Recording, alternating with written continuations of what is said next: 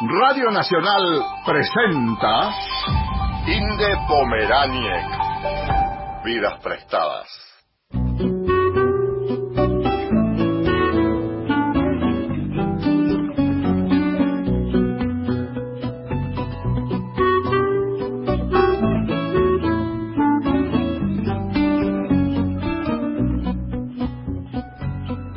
No tengo nada de meu nome. Esto es Vidas Prestadas, un programa sobre libros y sobre mundos posibles, un programa sobre contenidos, un programa sobre autores, un programa sobre todo aquello que puede caber en un libro. Esto es Vidas Prestadas, un programa para nosotros, los lectores. De amores que vão vêm. Y a nosotros, los lectores, nos gusta mucho que nos lean en voz alta. Y les pedimos a grandes lectores que lo hagan. Esta vez le pedimos a Claudia Aguaf, la narradora Claudia Aguaf, que va a leer un fragmento del curioso incidente del perro a medianoche de Mark Haddon.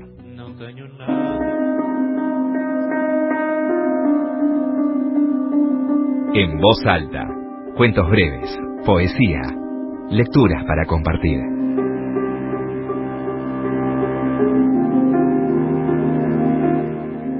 Lo que de verdad pasa cuando te mueres es que tu cerebro deja de funcionar y el cuerpo se pudre, como el de conejo, cuando se murió y lo enterramos al fondo del jardín.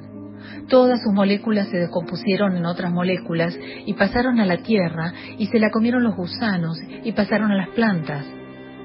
Si vamos y cavamos en el mismo sitio al cabo de diez años, no quedará nada excepto su esqueleto y al cabo de mil años hasta el esqueleto habrá desaparecido. Pero eso está bien, porque ahora forma parte de las flores y del manzano y del matorral de espino.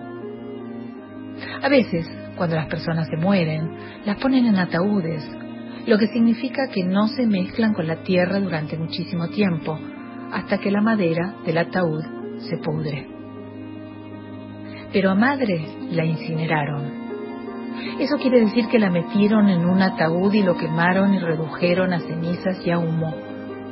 Yo no sé qué se hace de las cenizas. No pude preguntarlo en el crematorio porque no fui al funeral. Pero el humo sale por la chimenea y se dispersa en el aire. Y a veces levanto la vista al cielo y pienso en que allá arriba hay moléculas de madre. O en las nubes sobre África. O el Antártico o en forma de lluvia en las selvas de Brasil, o de nieve en alguna parte, de El curioso incidente del perro a medianoche de Mark Haddon. Si no leíste esa novela, El curioso incidente del perro a medianoche, tal vez viste la obra de teatro el año pasado, pero si no leíste esa novela, es una novela que tenés que leer. Y si tenés un hijo adolescente que le gusta la literatura, tenés que darle a leer El curioso incidente del perro a medianoche. Escuchábamos recién a Claudia Aguaf, sus últimas novelas son El rey del agua y El ojo y la flor. Vidas prestadas. En la noche de la radio pública.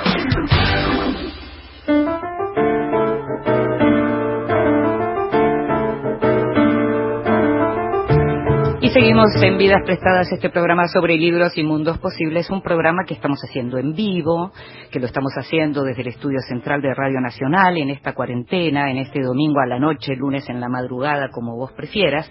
Un programa en donde ya sabrás, si nos escuchás habitualmente, que las entrevistas son como la columna vertebral de este programa. Las entrevistas a autores, a críticos, a gente digamos, del mundo del libro. Y en este caso, en particular, estoy muy contenta porque, si no me equivoco, aunque nos conocemos hace muchísimos años, por primera vez voy a entrevistar a Ana María Shua, a la querida Ani Shua, que está al otro lado del teléfono. Hola, Ani, gracias.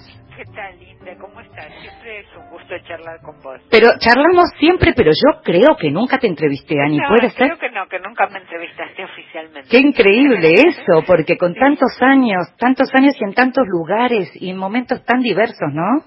Sí, es verdad, pero bueno, ya vemos que se ha dado. Sí, se está dando. Aprovechemos. Aprovechamos y te agradezco además mucho porque sé que no es el horario habitual en el que das entrevistas, con lo cual te agradezco realmente mucho. No, pero siempre es un gusto charlar con vos. Muchas gracias, lo mismo. Y le cuento a la gente y le cuento a los oyentes, porque nos escuchan en todo el país, y como este programa se escucha también en formato podcast, se puede escuchar a partir de mañana, en cualquier momento, también nos escuchan desde otros países. Y me gustaría decirles a aquellos que no conocen a Ani Shua, a Ana María Shua, que Ani es una de las mayores escritoras argentinas, con una obra vastísima para adultos, para jóvenes y para chicos, y de diversos géneros, que arrancó muy temprano escribiendo poesía y publicando poesía, y ganando con su primera novela un premio muy importante, y que a lo largo del tiempo fue entregando distintas obras, en, tanto en narrativa, eh, básicamente en lo que tiene que ver con novela y cuento, pero sobre todo para nosotros es como la gran reina del microrelato, sos la gran reina del relato breve y en ese sentido así se te reconoce en general en lengua española. Eh, hay muchos libros tuyos, yo tengo por ejemplo acá en la radio me traje todos los universos posibles porque están los microrelatos reunidos, pero acá falta la guerra que es el último. Claro, claro. Y me gustaría preguntarte, yo estuve leyendo eh, algunas cosas que decías, pero me gustaría importante cuándo arran- a- preguntarte cuándo arrancaste con el tema del relato breve. Bueno, en realidad fue lo primero que yo escribí en prosa. Porque bueno, yo escribía poesía, era muy jovencita, era adolescente, bueno, y estaba con mis primeros en- intentos de pasar de la poesía a la prosa. Y de pronto cayó en mis manos, y, y trataba de escribir cuentos y no me salía, y de pronto cayó en mis manos una revista mexicana que se llamaba la revista El Cuento. Yo en esa época trabajaba en publicidad, debía tener 23 años. Eh, y, y el cuento era una revista mexicana que publicaba solamente cuentos, cuentos y sobre todo en español, sobre todo cu- cuentos de autores latinoamericanos. Y tenía una sección repartida por toda la revista, porque la usaban además para llenar esos huecos que siempre se que traen problemas en la diagramación, tenía una sección de cuento brevísimo Mm. que en esa época no se llamaban microrelatos, ni minificciones, ni nada por el estilo, se llamaban cuentos brevísimos. Sí. Y, y bueno, y ahí eh, conocí a una cantidad de autores que fueron muy, muy importantes para mí, que tuvieron mucho peso, mucha Mm. influencia en mi escritura. Eh, y, adem- y bueno, y empecé a escribir, empecé a escribir para presentarme a un concurso que tenía en la revista, eso era en el año 74, Sí. eh, y era un concurso permanente de cuento brevísimo. Sí. Sí, Y te presentaste ahí. sí, me presenté Mm. eh, y claro, nunca gané nada. Pero Ahí. y, y tampoco supe porque bueno creo que en el en el 75 debo haber mandado los cuentos Sí. y en el 76 bueno vino la dictadura Sí. y la revista no volvió a entrar en la Argentina Pero te abrió la puerta a un género, digamos, a una Claro, forma me de la abrió- narración. Me abrió como una puerta mental, porque Sí. eh, sí, era um, y además eh, era un gen, en realidad era un género que yo conocía mucho, porque es un género que en Argentina no tiene nada de raro. Yo leía mucho cuento brevísimo de nuestros grandes autores, Cortázar, Borges, de Nevi, Bioy Casares, Mm. todos ellos tienen cuentos brevísimos. Mm. Y a mí me gustaban mucho esas cosas cortitas, este, de- con ese significado tan tan concentrado en pocas palabras, Mm. Eh, y que por ahí también se tocaba un poco con la poesía. Eso, eso te iba a preguntar porque vos eh, en algún lugar leí que señalabas que a la hora de leerlo hay que leerlo, digamos, eh, es, es diferente la idea que puede tener uno al principio, que es bueno, esto se lee muy rápido, que cada palabra pesa, decías, o algo así, Es que hay que si uno leerlo lo como... lee claro. muy rápido, Mm. eh, no lo entiende. Hay Mm. que pensarlo un poquito. Mm. Es, es, o en una novela uno lee rápido y por ahí hay cosas que no entiende y párrafos que, digamos, no los pescó del todo, pero seguís leyendo Y hay una y historia hay que una historia y te vas Mm. llevando y vas conociendo los personajes y no importa si de repente eh, un párrafo no lo entendiste del todo, te lo salteaste, lo que sea. Pero el microrelato no, el microrelato tiene otro tipo de exigencia porque cuando entraste, bueno, empezás a, entender y se terminó.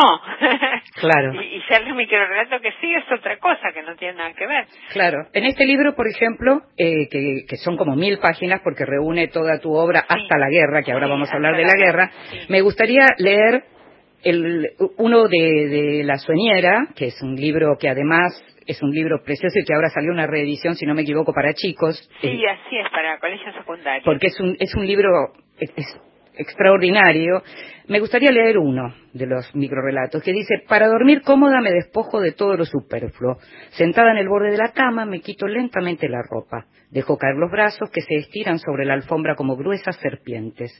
Con un movimiento brusco me desprendo de las piernas y sacudiendo la cabeza hago volar mis facciones, ojos, boca, nariz, por todos los rincones de la habitación. Y continúo hasta, hasta que no queda nada entre las sábanas más que mi sexo, que de todas maneras nunca duerme.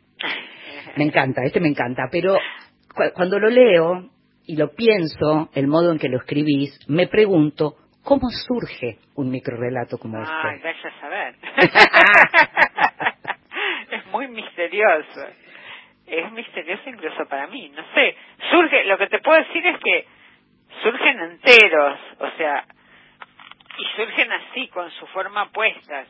Son mm. como pequeñas ideas breves.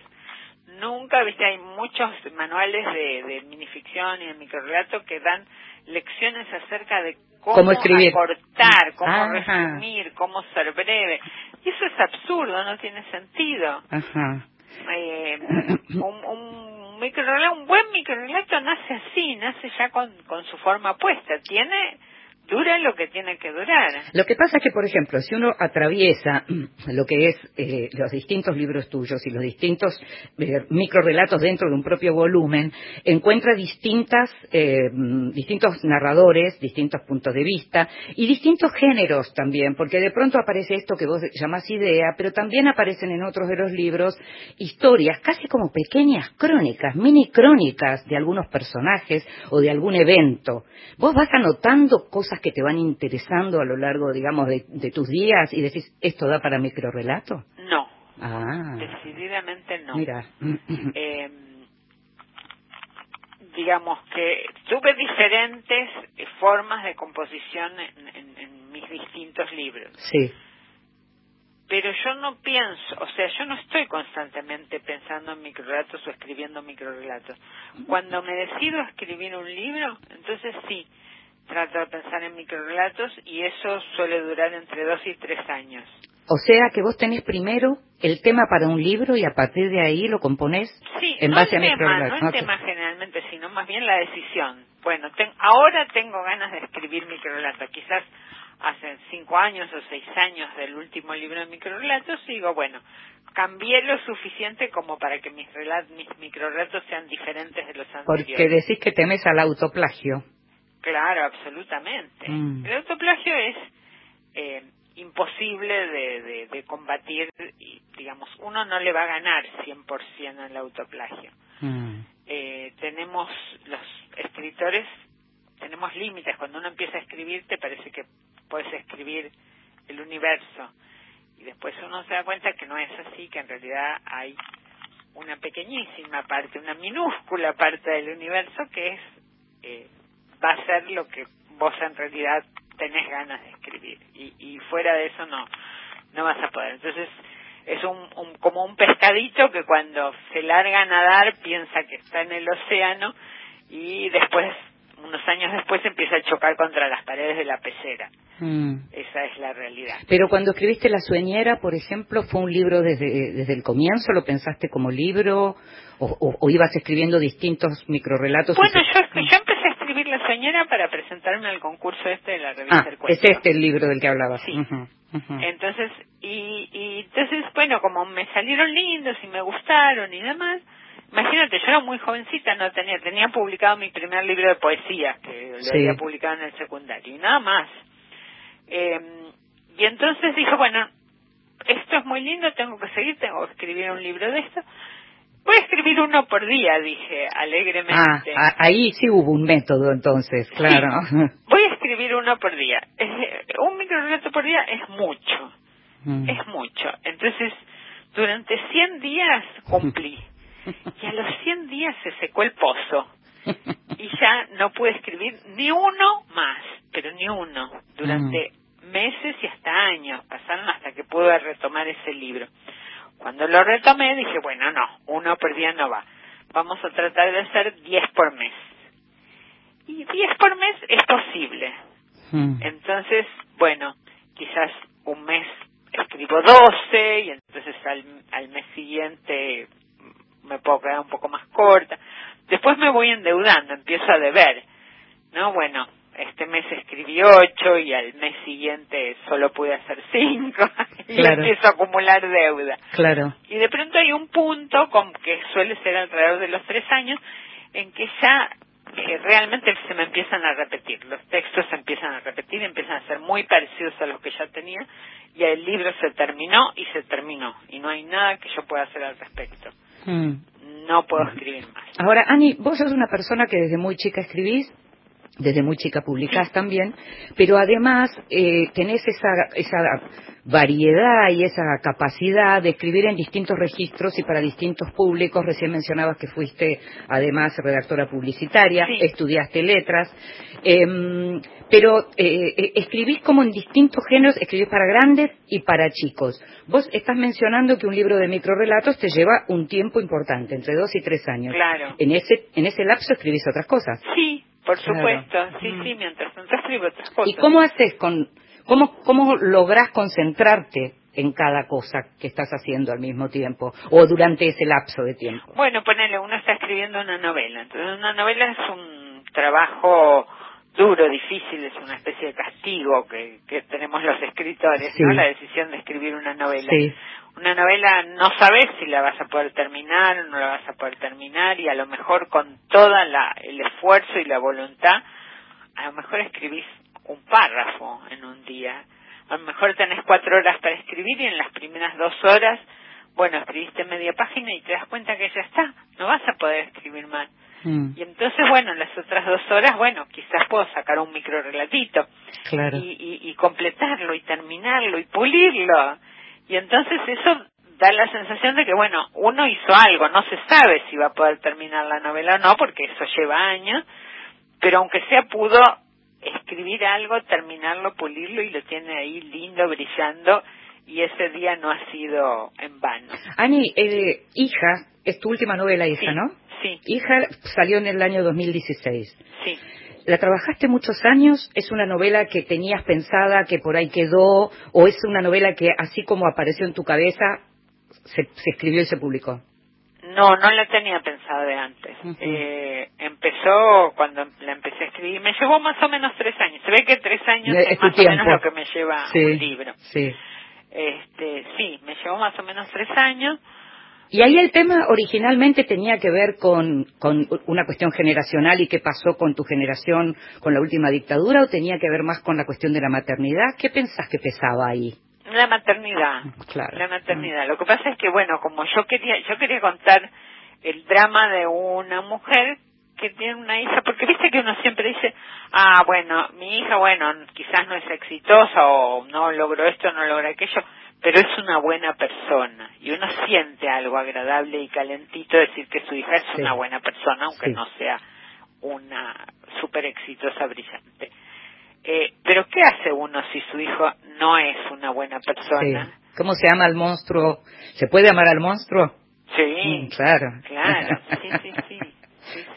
sí, ah, acá la hija, la hija se llama Natalia mm. y Natalia no es una buena persona y, y bueno y es una cosa muy muy dura para la madre aceptar eso y eh, los padres son gente más o menos normal con sus cosas buenas, sus cosas malas pero la hija no, la hija es mal manipuladora, mal bicho, este, es, fea, fea persona desde chiquita. ¿Qué dijeron tus hijas cuando leyeron hija? Bueno, em, yo quería contar mis sentimientos con respecto a la maternidad sin escrachar a mis hijas. claro. Claro. Entonces tenía que contar, tenía que inventar un personaje que fuera tan jodido, tan mala, tan odiosa que ninguna de las tres este, se pudo haber reflejada en el personaje. Claro, claro. Que, sí, no, no, se lo tomaron muy bien. La, la sensación siempre también es que uno niega que que digamos parió un monstruo, ¿no? Claro, por supuesto, sí, sí, la madre niega todo el tiempo hasta el final. Es muy difícil asumir que uno tiene que ver con eso, que tiene tan poco que ver con uno. Claro, por supuesto. ¿No? Sí, sí, seguro. En un momento leí, en algún lugar leí que fuiste discípula de Noé Trick. Sí, porque yo hice, yo entré a la universidad a estudiar letras en el año 69. Mm. Eh, la universidad estaba devastada porque había pasado Onganía por ahí. Mm. En letras en particular había renunciado todo el mundo. Mm. Quedaban muy poquitas materias, las introductorias que tenían buenos profesores y el resto de la carrera era un desastre, era realmente malo. Eh, y entonces, bueno, los digamos, que es la, los que estábamos más interesados seriamente en el, en el tema de las letras, eh, buscamos clases paralelas y entonces ahí estaba Noé Trick, que ya no era profesor de la, de la facultad, pero, pero daba cursos paralelos. Y, y bueno, y sí, sí, entonces... ¿Qué podrías decir que significó eh, leer literatura con Noé? Eh, bueno, fue lo que pasa es que, eh, digamos, hoy charlar con Noé abre puertas en la cabeza, porque es un tipo mm. que piensa, que piensa de una manera muy interesante, que eh, tiene otra mirada, que puede ver las cosas de costado. Eh, pertenece a una generación, además, eh, recordemos que perteneció al, grupo Contorno, que, claro, ¿no? Toda gente como, como Viñas, como Sebrelli, con, eh, como Amazota, con las diferencias que uno pueda tener con unos o con otros, pero todas cabezas tremendas que pensaron la literatura y la política, ¿no? Claro. Muy brillante, mm. muy inteligente, muy este de una cultura general extraordinaria mm. y él en ese momento estaba muy fascinado con el grupo Telquel, los, la crítica francesa y eh, Derrida y Barthes y, el estructuralismo y el, estructuralismo y el postestructuralismo y el post claro claro entonces eh, no leí digamos el tema no era leer ficción. Yo, digamos, mi relación con la ficción pasaba por otro lado. Con él leías teoría. Más bien, claro, más mm. bien era una cuestión de teoría. Sí, mm, mm. sí. Y, aprendí, digamos, era como un como aprender a leer de otro modo. Era muy, muy interesante, era fantástico. ¿Y eso como escritora, cómo sentís que, que jugó? No, no sé si jugó. Ok. Qué sé yo, jugó como todo, ¿no? Yo, una persona es eh, una extraña mezcla de todo lo que le pasa en la vida, así que sí, por supuesto habrá jugado también. Ani, te pido un minuto, te ofrezco que escuches música conmigo y seguimos enseguida. ¿Cómo no? When I said I needed you, you said you would always stay. It wasn't me who changed but you. And now you go away. Oh, don't you know that now you're gone, and I'm left here on my own. Now I have to follow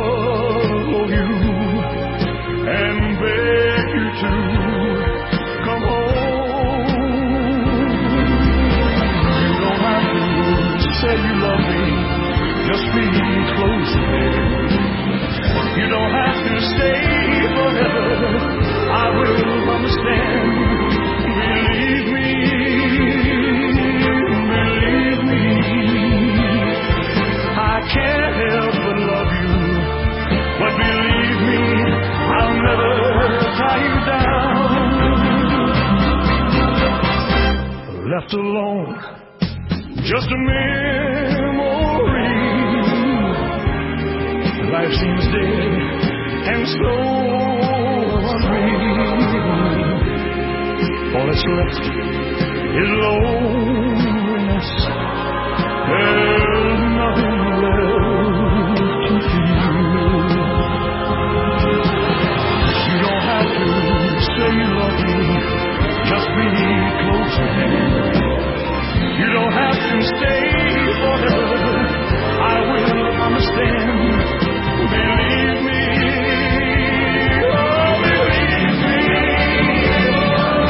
Me tendrías que ver cantando en este momento y bailando acá en el estudio mayor de Radio Nacional. Estamos escuchando a Elvis Presley. You don't have to say you love me.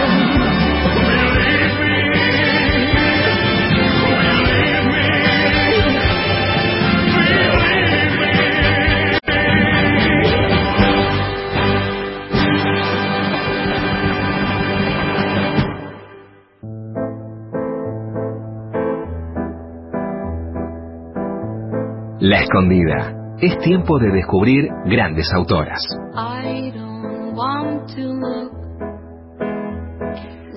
Hoy venía pensando que te quería decir que cuando yo hablo de La Escondida y hablo de literatura y hablo de mujeres que fueron por algún motivo sepultadas por la historia, escritoras que fueron sepultadas por la historia, que tal vez fueron famosas en su momento, pero por algo no quedaron. Y te cuento a veces cosas que tienen que ver con su vida. No te hablo tanto de la obra porque en general son obras que yo no pude leer. La mayoría de ellas no las leí.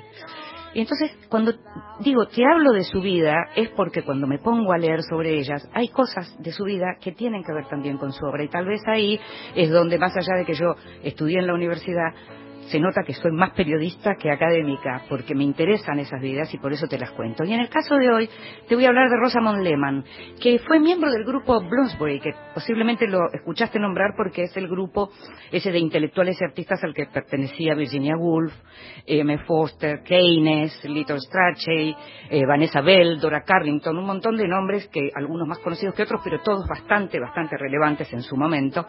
Y Rosamond Lehman pertenecía a ese grupo, ella era de una familia rica y de una familia de intelectuales.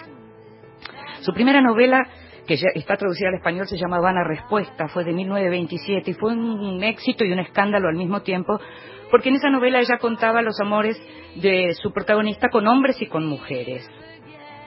Ella misma estudió en Cambridge y ella misma dijo alguna vez en una entrevista con The Paris Review que sus novelas brotaban de su infancia y de su juventud.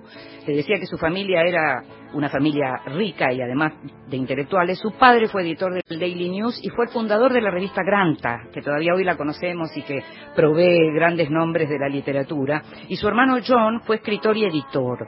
Ella escribió siete novelas y una obra de teatro. En algunas de sus novelas hay un personaje que, recorre esas novelas que es Olivia Curtis, que aparece en dos de por lo menos en dos de sus novelas. Tuvo dos maridos y una relación informal pero muy pública, algo que era común en el Reino Unido de entonces, durante nueve años con el gran poeta Cecil Day-Lewis, quien finalmente le abandonó para casarse con la actriz Jill con la madre de Daniel Day-Lewis, el actor. Rosamond fue antifascista.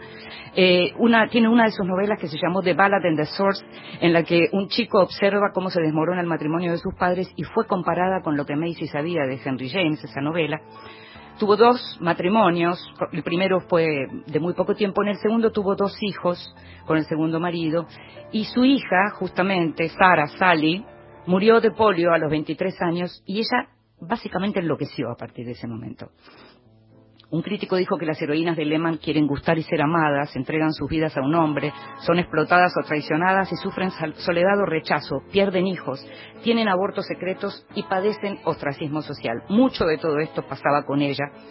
Eh, Stephen Spender, un poeta inglés, dijo que los Lehman se creían como que eran los Bronte y en realidad eran apenas los hermanos Marx. Había gente que se burlaba de cierta actitud de esta familia. Como te decía, su primera novela fue muy importante. Las que siguieron también, hubo una recuperación en España, empezaron a publicarla en estos últimos años. Ella tiene además un libro, un álbum fotográfico de los amigos de Bloomsbury y tiene un libro que escribió a partir de la muerte de su hija, porque cuando te digo que enloqueció, en realidad siguió activa, pero siguió pensando que su hija estaba en algún lugar y empezó a escribir libros que tenían que ver con esta cuestión de la vida después de la muerte. No volvió a hacer ficción, no volvió a ser la novelista que era. Te estuve hablando recién entonces de Rosamond Lehman, que nació en 1901 y murió en 1990. Estás escuchando Vidas Prestadas con Inde Pomeráñez. 100 años, en 100 días. 27 de agosto, Día Nacional de la Radio. Radio Serialista, Rosario, 1978. Recordamos 27 grados 8 décimos la temperatura en Rosario, humedad 49%, la hora 16.59 minutos.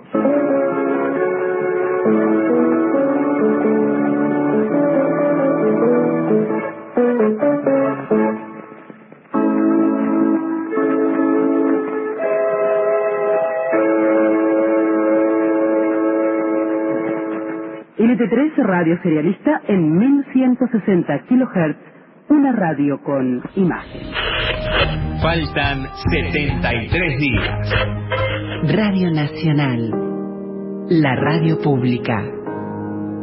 Hacerle llegar mi saludo a la gente, bueno, que se queden en casa, que aguanten, que cumplan con lo que se les pide. Sabemos que va a durar un, rato para abrazarse y más para salir a cantar, salir a estar sobre los escenarios, que también lo extrañamos nosotros, así como el, el que nos quiere nos extraña. Abrazo grande, quedarte y hacer lo que te dicen, lavarte bien las manitos y ver la forma de que todo salga lindo para que nos encontremos pronto. Yo soy el chaqueño palavecino, abrazo grande. Quédate en casa. Cuídate, cuidanos.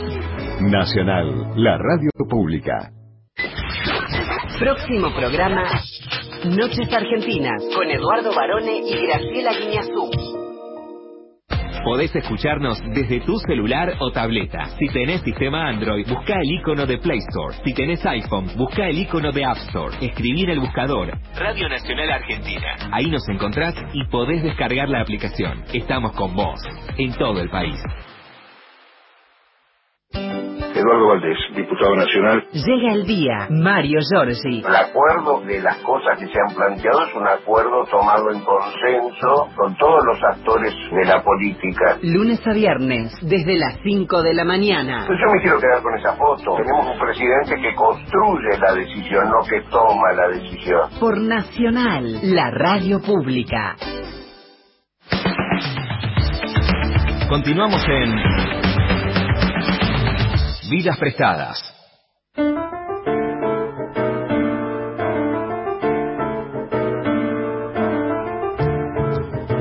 Y seguimos en Vidas Prestadas, este programa sobre libros y sobre mundos posibles, y seguimos en una noche preciosa, porque al otro lado del teléfono está Ani Shua hablando con nosotros.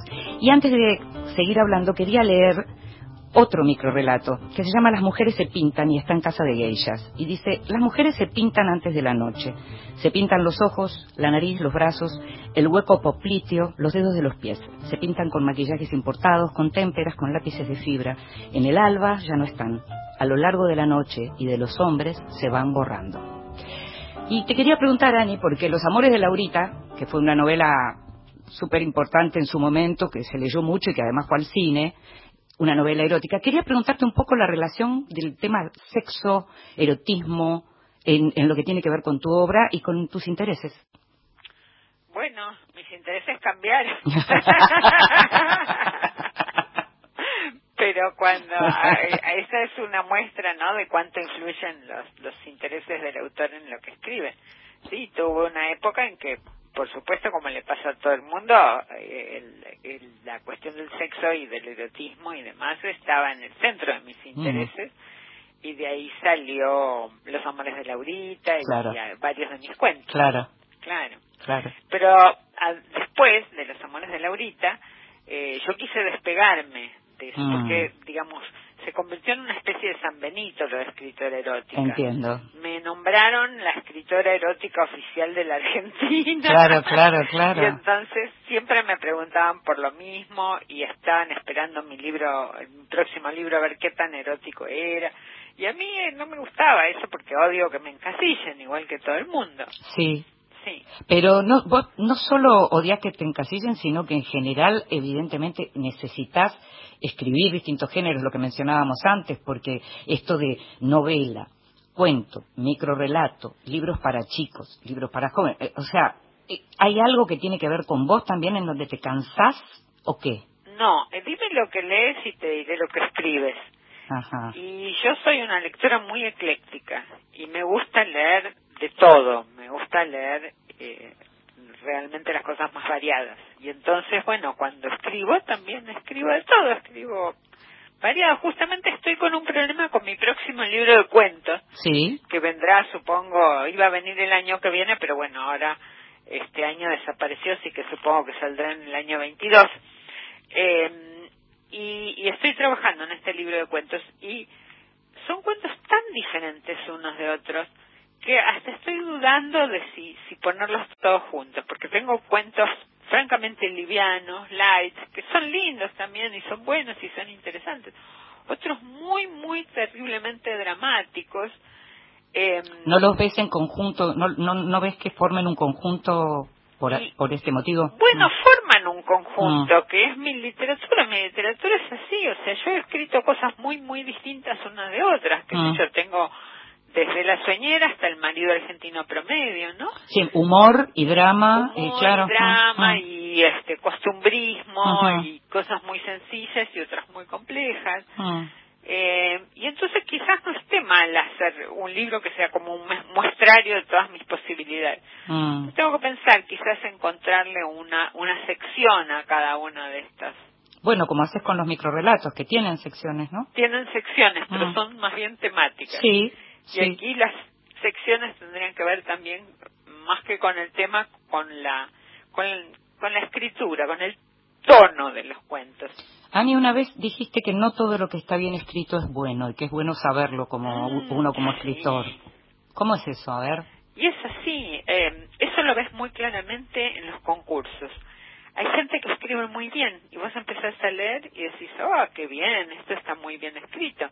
Pero seguís leyendo y leyendo y leyendo y bueno, y te das cuenta que no... No, pasa nada. No pasa nada, no va para ningún lado, no, no, no encuentran, no tiene que decir. O, este, no, no, no lo dice de una manera contundente. Eh, y en lo que uno mismo escribe es fundamental poder hacer esa diferencia entre lo que está bien escrito y lo que es bueno. Eh, todo lo que yo escribo está bien escrito. Desde chiquitita yo te puedo mostrar una composición de, de cuando estaba en sexto grado y está bien escrito, muy bien escrito, porque bueno, ese es mi don. Escribir bien es mi don. Pero no todo es bueno. Lo que yo escribo hoy, digamos, es lo mismo lo que digamos pasa igual lo mismo cuando lo que yo escribía cuando tenía 25 años y lo que escribo hoy. Algunas cosas son buenas y otras no. Y esa diferencia poder darse cuenta de esa diferencia dentro de lo que son textos todos bien escritos pero poder darse cuenta de los que son buenos y los que son malos eso es la diferencia entre alguien que es un escritor y alguien que no lo es ¿Alguna vez te pasó de empezar una novela, por ejemplo, que es algo de un trabajo de más eh, largo aliento y llegar un momento en donde decir esto no es bueno y dejarlo? Me pasó, pero en las primeras páginas. Uh -huh. O sea, no, avanzado, no habías avanzado mucho. Nunca avancé uh -huh. tanto, viste, como para decir, bueno, porque siempre hay un punto en la novela en que decís, no, no, esto no sirve para nada, lo voy uh -huh. a tirar. Pero bueno, si uno ya le puso un año, un año y medio de trabajo, no lo tirás tan fácilmente. Mm. Haces un esfuerzo, das una vuelta. Eh, pero sí me pasó, bueno, que las, ver que las primeras 20 páginas no me llevaban a ningún lado y dejarlo. Eso claro. Sí, sí. Recién hablábamos de las mujeres, Ani, y, Sí. y te quería preguntar, porque vos hace muchos años como mujer estás escribiendo y publicando y demás, pero también eh, veías como veíamos todos, que en general la literatura argentina era una literatura con protagonistas masculinos. ¿Cómo ves ahora que hay tantas mujeres que están publicando? Me parece maravilloso, pero te voy a decir una cosa. La literatura argentina nunca fue una literatura con protagonistas masculinos. Ochentas y noventas, yo diría que había una cosa más de preponderancia masculina. Por ahí en los 60, 70 hubo mujeres importantes, pero hubo un momento, bueno, a ver, habla vos, te dejo. No, no, no, pero está bueno, está bueno que lo que lo conversemos y Sí. que lo discutamos. Eh, sí, había una preponderancia masculina, pero sobre todo había eh, círculos de, de, de, de círculos de prestigio a los que las mujeres nos costaba mucho acceder. Exacto. Eso era lo que pasaba. o sea, Claro, había muchas eso. mujeres que escribían, Está bien eso. incluso algunas que vendían muchísimo, como, Mm. qué sé yo, la famosa trío tan mentado, que era Silvina Burrich, Marta. Marta, Lynch y Beatriz, Y Guido, atrevido, claro. que vendían muchísimo pero no podían acceder al prestigio. Mm. Y te digo que yo leo hoy, quizás las novelas no son tan buenas, pero yo leo hoy los cuentos y las primeras novelas de Silvina Bullrich, los cuentos de Beatriz Hidro, los cuentos No, de Marta claro. Lynch, es alta literatura. Y hoy no se le da bolilla. Hoy la crítica no las reconoce. No, hay que averiguar qué va a pasar porque fíjate, es verdad que es distinta la literatura de Sara Gallardo, pero fíjate que el, el regreso de Sara Gallardo fue con todo los últimos dos o tres años y también era una literatura que estaba olvidada en un punto, ¿no? O sea, me parece Sí, que pero hay- ella Mm. siempre tuvo, ella siempre tuvo un, E- esa llegada cierto de- prestigio, claro. el prestigio de la vanguardia, porque acá, digamos, en Argentina, eh, digamos, hay hay una un, un prestigio muy particular que se le, oto- se le otorga al vanguardismo, Mm. que en otros países no pasa. Eh, y, y bueno, y, y Sara Gallardo siempre estuvo un poco en esa línea. Es, lo que escribió siempre era algo un poco raro, un poco más raro, muy diferente, muy original, fascinante en realidad. Eh, y fue muy injusto que fuera olvidada y fue magnífico que se la que se la recuperara. Ani, ¿y, ¿y cómo te caía eso de no, no pertenecer a esos círculos? Eh, bueno, qué sé yo, no sé, yo siempre hice la mía y no sin fijarme demasiado en lo que estaba pasando alrededor. Eh, me sí hubo un punto, bueno, yo tuve un tropiezo en mi carrera, pero fue culpa mía, que fue el marido argentino promedio. Sí. Mm, Eh, fue un libro, un bestseller, un libro Mm. que se vendió muchísimo mm. eh, y que me hizo caer al quinto pozo del infierno en materia de prestigio. Ante los ojos de, claro. Sí, Mm. ante los ojos de fue una, un desastre. Incluso, bueno, ahora cuando eh, en los últimos años entré a Planeta y empecé a publicar, lo primero que me querían publicar era eso, pero yo no quise. Claro. claro. No quise porque no, me di cuenta que, que había sido un error. Eh, así que... Bueno, había sido un error o también formaba parte de tu versatilidad, digamos, ¿no? Sí, fue- sí, formaba parte de mi versatilidad, pero quizás hubiera sido mejor no publicarlo, dejarlo en lo que fue originalmente, que eran notas en revistas Claro. y cosas así. Claro. Entonces, ¿y Este- vos decís entonces que fue por eso? ¿O No, que- no, no, no, no digo que fue por eso, pero digo que ahí hubo un, un tropiezo, ahí hubo un problema eh, de mi parte y, y se cometió un error. Mm. Eh, pero era también un momento en que en general las mujeres no accedíamos a los primeros lugares en la consideración. Exacto, de prestigio, Mm, ujú, claro. No, no, eso no sucedía. Las mujeres podíamos vender mucho, podíamos tener mucha prensa, podíamos ser reconocidas, pero prestigio no, el prestigio era para los hombres. Mm. Sí, sí. Y entonces decías que lo que ves Por eso hoy... es maravilloso lo que está pasando mm, hoy, claro. porque tenemos una Samantha Schweblin, una Selva Almada, Claro. una Gabriela Cabezón Cámara. Es fantástico y son buenísimas escritoras, se lo recontra merecen. Mm. Y bueno, nada, y es una alegría que se les reconozca.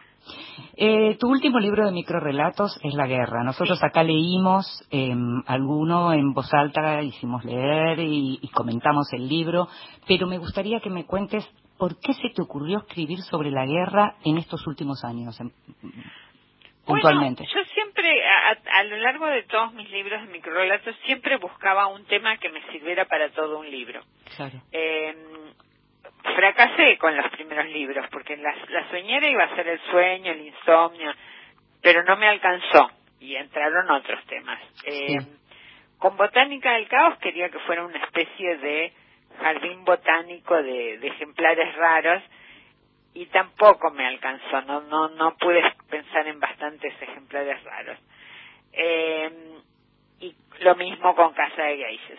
Pero de pronto, bueno, con fenómenos de circo. Ahí ya tenías más variedad, claro. Claro, Mm. encontré un tema que era lo bastante rico, variado y fascinante como para poder escribir todo un libro sobre el tema.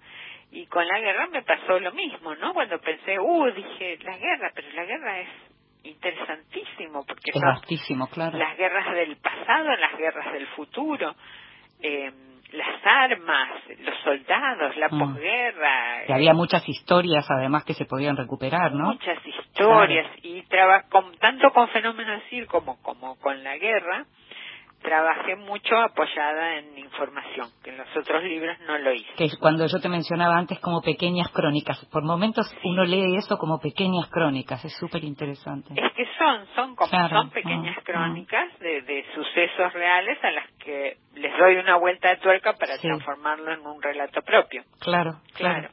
Sí, sí. Eh, eh, hablábamos del por qué la guerra y, entonces vos me mencionabas que te aparecía como que te ofrecía un, vasto espectro como para trabajar. ¿Y qué te pasa a vos en términos éticos, morales, eh, como, como Ana María Shua? ¿Qué te pasa con la guerra? Me parece terrible e inevitable. Mm. me parece digamos, yo tengo, yo soy una optimista incurable y tengo fe en la humanidad mm. y, y, creo que eh, por algo no, no tuvimos una tercera guerra mundial y por algo nunca se usaron las armas atómicas. O sea, mm. a pesar de todo, la humanidad se quiere a sí misma y se cuida a sí misma, más allá de las fronteras. Eh, pero el impulso agresivo del ser humano eh, es, es imparable y entonces, bueno, quizás no va a haber una, una gran guerra general, pero es casi inevitable que haya pequeñas guerras y pequeños conflictos y pequeños y medianos en los que en los que muere y sufre una enorme cantidad de gente. Mm. Es muy notable eh, cómo, digamos, en, en las guerras del pasado, eh, los que morían eran sobre todo los combatientes.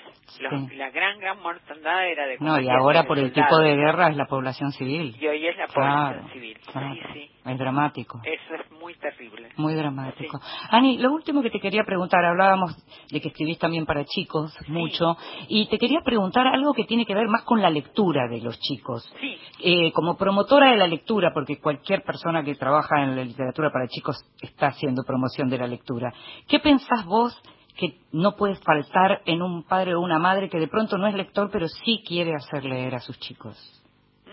Qué pregunta complicada. Pero, eh, sos madre, sos abuela, sos escritora. Sí. Eh, bueno, tiene que ir a la librería y mirar lo que hay y encontrar algo que le guste. Que le guste a ella o a él. Que le guste a la persona que se lo va a llevar al chico porque si no le gusta al adulto, al chico tampoco le va a gustar. Mm. Eso es todo el secreto, que le guste, que le divierta, que le interese, que le mueva el piso, todo eso. Eh, y, ¿Y qué no puede faltar? Bueno, el libro de mis amores, que es eh, Los cuentos de la selva de Horacio Quiroga. Claro, claro. ¿Vos te acordás que fue lo primero que leíste? Sí, sí, Azabache. Ah, mira. ¿Y, y, podrías decirme cuál El primer libro de verdad, porque antes de eso leía la revista El Pato Donald y la revista Gatito. ¿Y, y, y podrías decirme cuál es el libro que más regalaste? Ah, no tengo un libro en particular que haya regalado. ¿Vas cambiando? Según la persona, claro, según la persona a la que le voy a regalar es el libro que elijo. ¿No recordás que haya un libro que te haya gustado y que hayas dicho, este quiero que lo lean todos? No, no, no, porque no, no, porque no todos los libros son para todos. Eso está bueno. Sí. Está bueno. Te agradezco mucho, Ani. ¿Viste finalmente, después de tantos años, la primera entrevista? Bueno, fantástico y lindísima. Te mando un beso muy grande. Gracias, ¿eh? Cariños, hasta luego.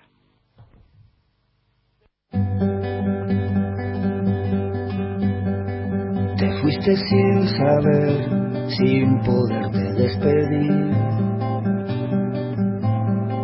la luna de Neuquén hoy se duerme junto a ti.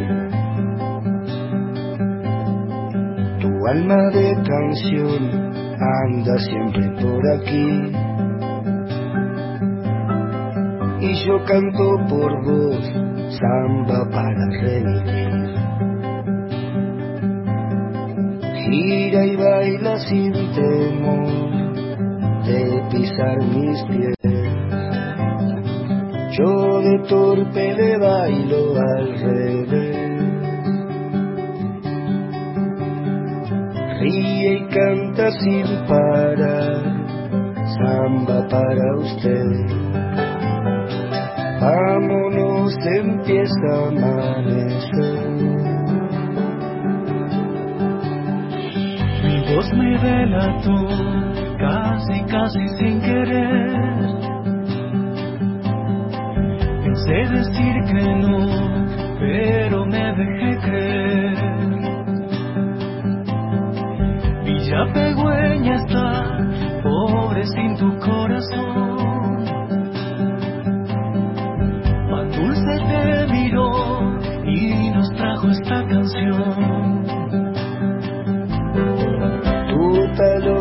Fragilidad, respetar el mar Hoy me río, mañana quién sabrá. Santa Marta te encontró, Alfredo te cantó, Mateo te dirá lo que yo no. Dentro de un papel encontré la flor y me sonreí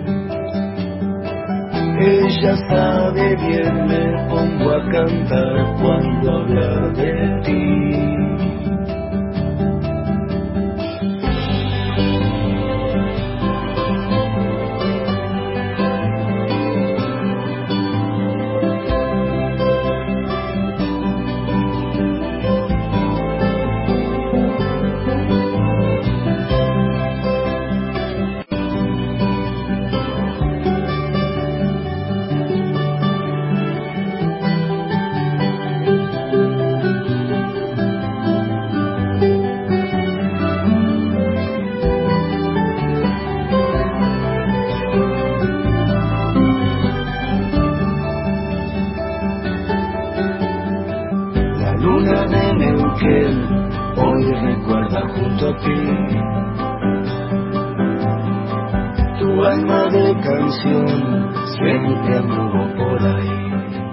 Se llama La Luna de Neuquén y lo cantan La Vela Puerta con Rally Barrio Nuevo. Está dedicado a Agostina Mármora, que tenía 23 años, una artista de Neuquén que tenía, te decía, 23 años y murió en 2017. Tal vez vos lo sabías, yo me lo enteré esta semana y por eso quise compartir este tema.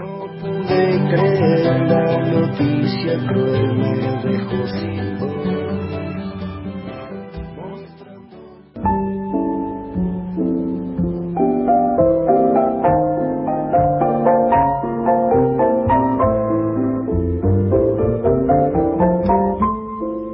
Mesita de Luz. Grandes lectores nos cuentan qué están leyendo.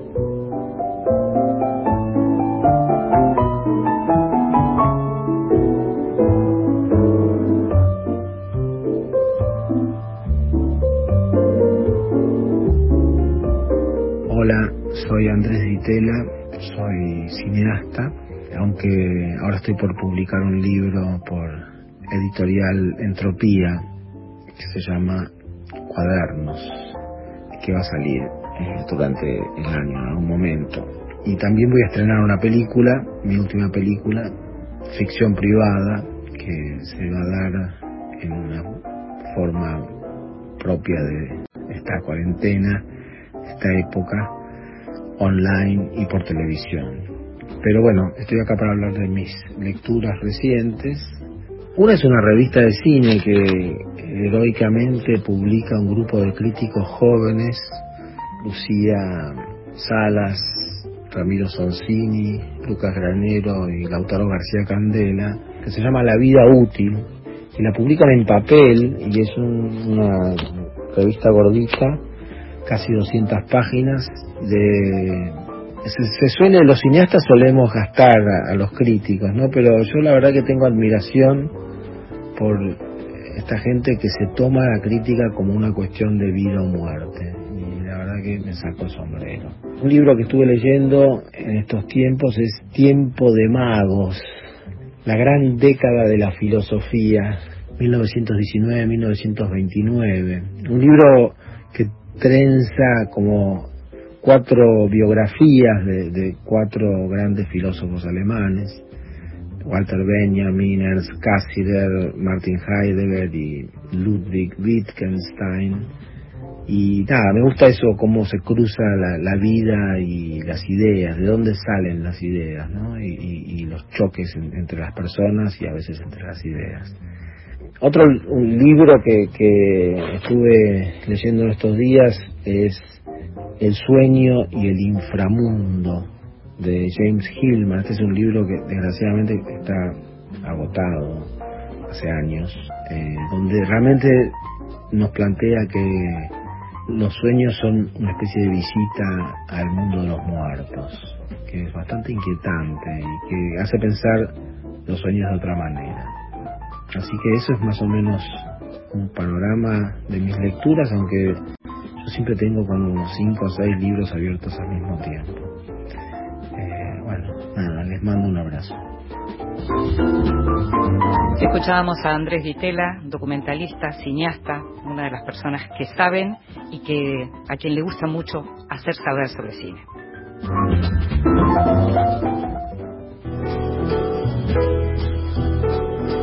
Libros que sí, títulos nuevos y no tan nuevos que son imperdibles.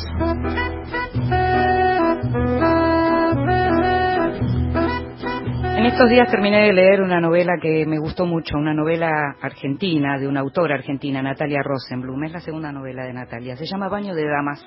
La publicó Tusquets. Es una novela breve, pero es una novela muy profunda en su aparente levedad. Es una novela que cuenta la historia de Ana Inés, que es una mujer grande, que hace muchos años hace vida de club, tiene su grupo de amigas, que son grandes como ella. Todas tienen sus propias historias, sus propios dolores, sus propias tragedias, sus propias sus propios amores, pero en este caso, lo que la novela muestra, ellas hacen, como te digo, vida de club, las une el aquagym, hacen aquagym, tienen otra de ellas que está ya internada en un geriátrico y a la que visitan, pero en el medio aparecen las pasiones. Y aparece como la gran pregunta de ¿hasta qué edad podemos tener pasiones? ¿Hasta qué edad podemos tener deseos? Eh, y lo más lindo de esta novela es que los cuerpos y esos deseos que aparecen son reales, es una ficción, pero que te muestra qué pasa con una mujer de 75 años que todavía desea, desea trabajar, desea tener actividades y desea también tener vínculos sexuales y amor con alguien. Es una novela preciosa, se llama Baño de Damas y la publicó Tusquets. Y esta semana se cumplieron 15 años de la muerte de Juan José Saer que es no solo uno de los más grandes autores de la Argentina, sino que en este programa que conduzco yo es uno de mis autores favoritos, con lo cual me paso la vida hace muchos años queriendo que la gente lea a Juan José Saer.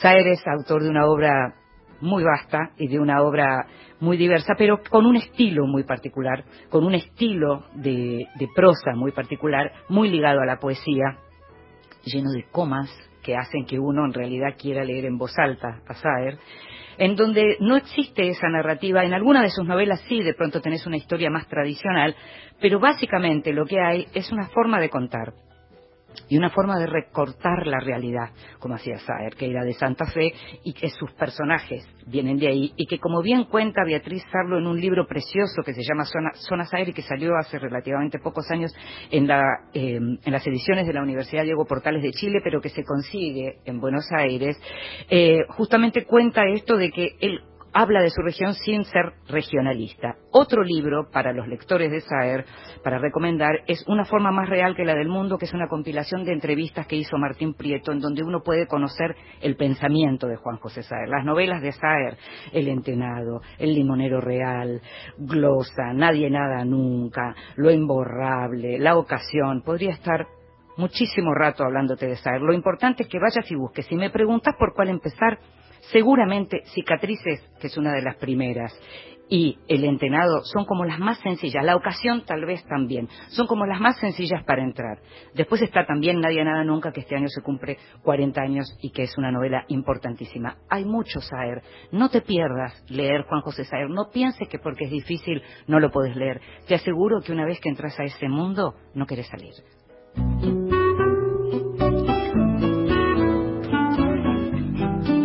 Nos vamos. Terminó este programa. Sabes que lo hicimos en vivo. Sabes también que a partir de mañana vas a poder escucharlo en la página de la radio o en las plataformas de podcast, porque Vidas Prestadas también es podcast. Es podcast, perdón. Mi nombre es Inde Pomeraniec y nos estamos escuchando.